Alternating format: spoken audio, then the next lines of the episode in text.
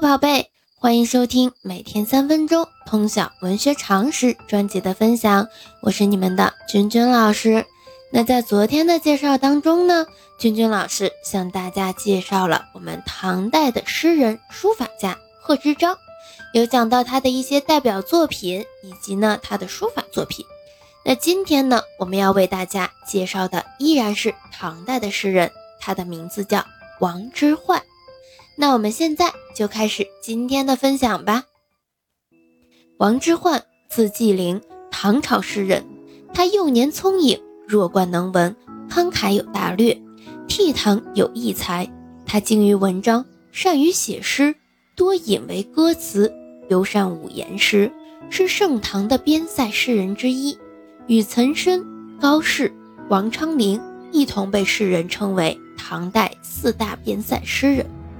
他写西北风光的诗篇颇具特色，大气磅礴，意境开阔，热情洋溢，韵调优美，朗朗上口，广为传颂。其诗用词十分淳朴，然造境极为深远，令人裹身诗中，回味无穷。可惜他的诗歌散失严重，传世之作仅六首，集入《全唐诗》当中。王之涣这六首绝句。可以说首首都是好诗，其中《登鹳雀楼》《凉州词》二首和《送别》三首皆著名，尤以前两首脍炙人口。正是这两首诗，给王之涣赢得了百世流芳的显著地位。《登鹳雀楼》寥寥二十字，就写出落日山河的苍茫壮阔景色，以及登高望远、极目骋怀的一片雄心，诗思高远，很富有启示性。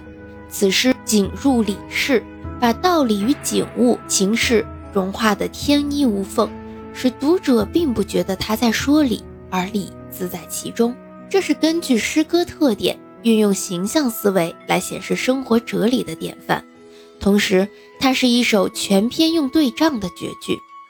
其前一联用的是正名对，所谓正正相对，语句极为工整，又厚重有力。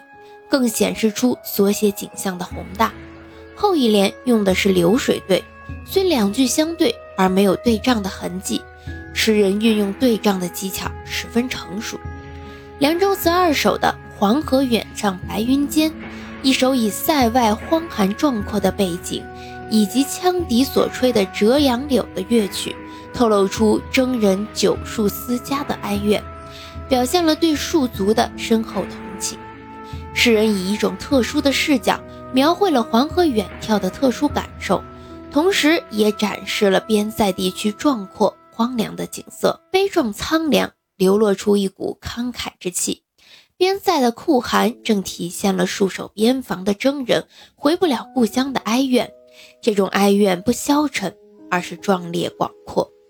这两首诗曾分别被人誉为七绝和五绝的压卷之作。而《凉州词》“黄河远上白云间”被当作唐音的典型代表。